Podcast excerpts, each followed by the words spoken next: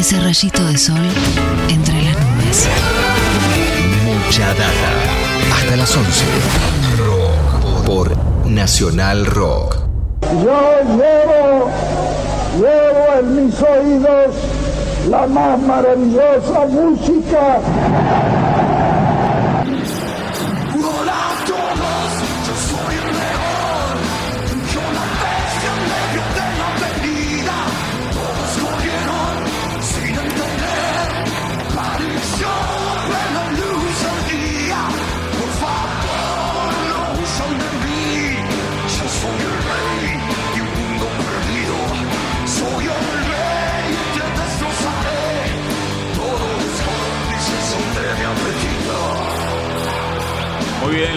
Nos vamos poniendo retros y acá Leo Acevedo nos promete volver al 2001 para repasar algunas de las canciones que están cumpliendo 20 años, Leo.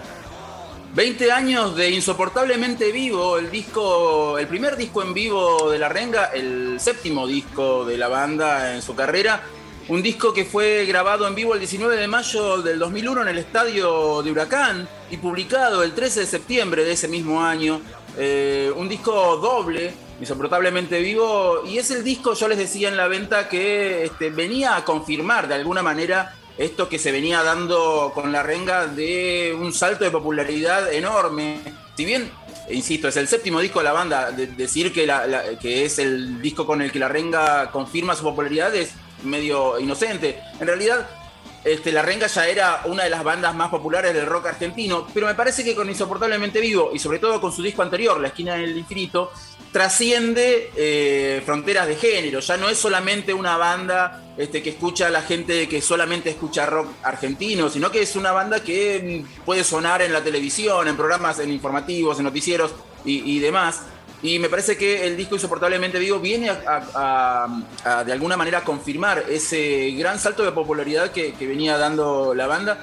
Banda que este, me imagino yo tomó nota de varios ejemplos de Patricio Rey y sus Redonditos de Ricota. Es una banda que siempre se ha mantenido dentro del marco de una independencia, siempre este, por fuera de los canales oficiales del rock este, argentino, fuera de los radares militares, para citar al, Indio Solari. Em, este disco tiene una particularidad. Alguna vez hablamos en esta columna de canciones que solamente tienen versiones en vivo. Y en este disco hay dos canciones que solamente tienen su versión en vivo. Uno es Oportunidad Oportuna y Un Tiempo Fuera de Casa, que fueron grabados en este, en este show de Huracán y que nunca, nunca tuvieron su, versión en el estudio.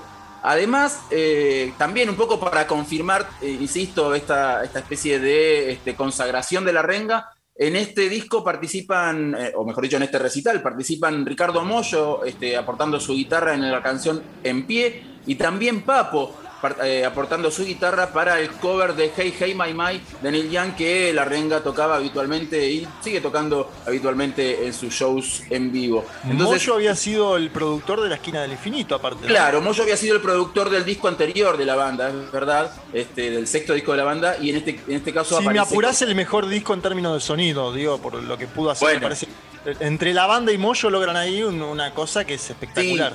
Es una pena que, la Renga no haya vuelto a trabajar con Moyo o con, cualquier otro productor, ¿no? Ellos vienen autoproduciéndose, también, insisto, de, alguna manera este, manteniendo esta cuestión de, la independencia por ahí, con, el aporte de, un productor este, ajeno a la banda, quizás este, los resultados a nivel artístico, digo, eh, serían diferentes. A nivel este, de popularidad, insisto, la banda, este, me parece a mí, es La Renga, me parece a mí, es la banda más popular del rock argentino eh, eh, en la actualidad. Es una banda que, sin necesidad de anunciar sus shows, este, llena estadios, este, llena este, lugares este, allí donde se presente. ¿no? Y otra vez vuelvo a, resaltar esta, esta cuestión también teniendo como ejemplo, este, siendo de alguna manera los mejores alumnos de, Patricio Rey y sus redonditos de ricota.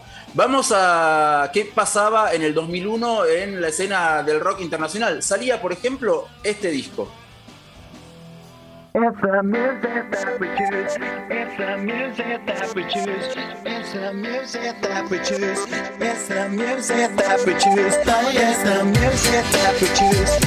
It's the music that we choose. It's the music that we choose. The music that we choose. The world is spinning too fast. I'm fine that Nike shoes to keep myself tethered to the days I tried to lose. My mama said to slow down, you must make your own shoes. Stop dancing to the music. I've got gorillas in a happy mood. Keep my groove on.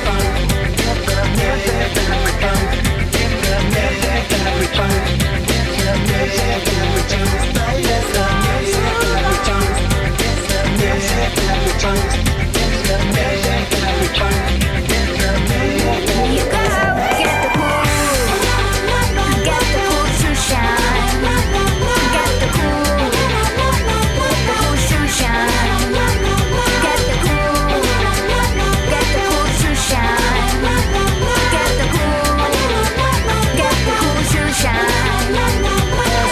monkey in the jungle, watching a fake betrayal.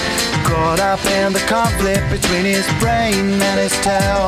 And if time's elimination, then we got nothing Bien, esta es la música de Gorila, llegando a los monos en el aire Así nacional rock. Eh, justo eh, esta semana Damon Albarn anunció ya varias cosas que tienen que ver con su nuevo disco solista, ¿no? Segundo disco solista, se va a llamar The Nearer the Fountain, More Pure the Stream Flows, un nombre largo, ¿no? Pero más cerca de la fuente, más, más puro sale el, el ¿cómo se llama? El, el flujo. El fluido, el fluido, claro. claro, claro. Claro, sí. Este que por, las imágenes que vimos de Damon Albarn y por el look que, que está mostrando, se, se trata de un disco de cuarteto, claramente. Sí, sí, impresionante. Le está copiando mucho el peinado Juan Ingaramo. Sí, Eh, sí, se lo vi, se lo vi. Esto era eh, Gorilas, el tema 19-2000. Eh, Gorilas eh, fue en ese momento una, una sorpresa. Na- nadie esperaba que, que Damon Albarn este, matara a la gallina a los huevos de oro, que era Blur en ese momento. Venía de, un, exitazo. Y sin embargo, este, junto a Jamie Hewlett, un historietista, un ilustrador, un dibujante, armaron esta, este experimento que podría haber salido pésimo. Digamos, si, si- si- a uno le dicen este, es una banda de dibujitos animados, una banda con integrantes ficticios, este, puede ser este, un fracaso este, cantado, pero sin embargo fue un exitazo, no sabemos qué, qué- qué fibra habrá tocado Damon Albarn ahí. Este, yo me acuerdo que le gustaba mucho a los chicos en- cuando salió el primer disco de Gorilas. Este, yo supongo que tendrá que ver con, con- con los dibujitos animados, aunque no son dibujitos animados para niños, destinados a un público infantil. Son dibujitos animados bastante, bastante oscuros, bastante siniestros. Sin embargo, este, Gorilas fue un exitazo y este disco fue publicado el 26 de marzo del 2001. Tenía esta canción 19-2000 en la que participaba Tina Weymouth, este, de Talking Heads, bajista de Talking Heads y de Tom Tom ade- y además en este disco participaba en una canción que se llama Latin Simone, ¿Qué pasa contigo? Eh, Ibrahim Ferrer, eh, uno de los integrantes del Buenavista Social Club. Era un tema así medio latino. Damon Albarn siempre estuvo fascinado con, con la música latina y o con las músicas del tercer mundo, ¿no? Después tuvo varios experimentos este, en su carrera solista con músicos africanos y demás. Les decía en la venta que íbamos a escuchar dos bandas argentinas que en el 2001 confirmaban un ascenso y, y- y un- y confirmaban de alguna manera que eran la banda que llegaba para quedarse. Para cerrar esta columna vamos a escuchar una canción del disco Jessico, que fue el disco que presentó a Babasónicos al gran público. Otra vez, Babasónicos Qué buen ya- disco. discazo, quizás este, el mejor de Babasónicos, un disco con 12 canciones, de las cuales 10 fueron cortes de difusión y fueron hitazos. Eh, decía, eh, Babasónicos venía transitando ya la escena de hacía unos cuantos años, pero con Jessico rompen todas las barreras de, género y, son una banda que suena en todos lados, suena en publicidades, suena en, en- en- en noticieros, suena en televisión, en radio, en todos lados. Este, Babasónicos pasa a ser una de las bandas más grandes, también más convocantes de la escena local. Para cerrar, elegí una canción, insisto, de Jessico, un disco que en ese año salió elegido como mejor disco del año por, en, eh, por los lectores y periodistas de las revistas Rolling Stone, Irrecuptibles, el suplemento sí, el suplemento no. En todos lados fue unánime eh, la elección de Jessico como disco del año. El primer corte de Jessico, una canción que tuvo video, un video filmado ahí en, la- en el parque de la ciudad. La canción se llama Los Calientes y confirma, insisto, la, la llegada de Babasónicos a el gran público.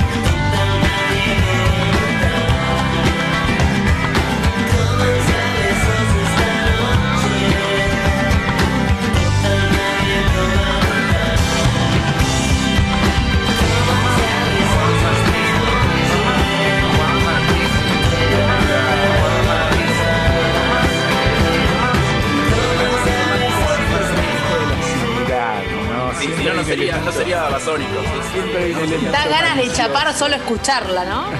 Sí, sí. Recordemos que. Babasónicos Sí. venía, antes de grabar de eh, Jessico, venía de haberse quedado sin contrato, sin este sello discográfico, así que estaban en plena crisis y de la crisis salió este discazo, ¿no?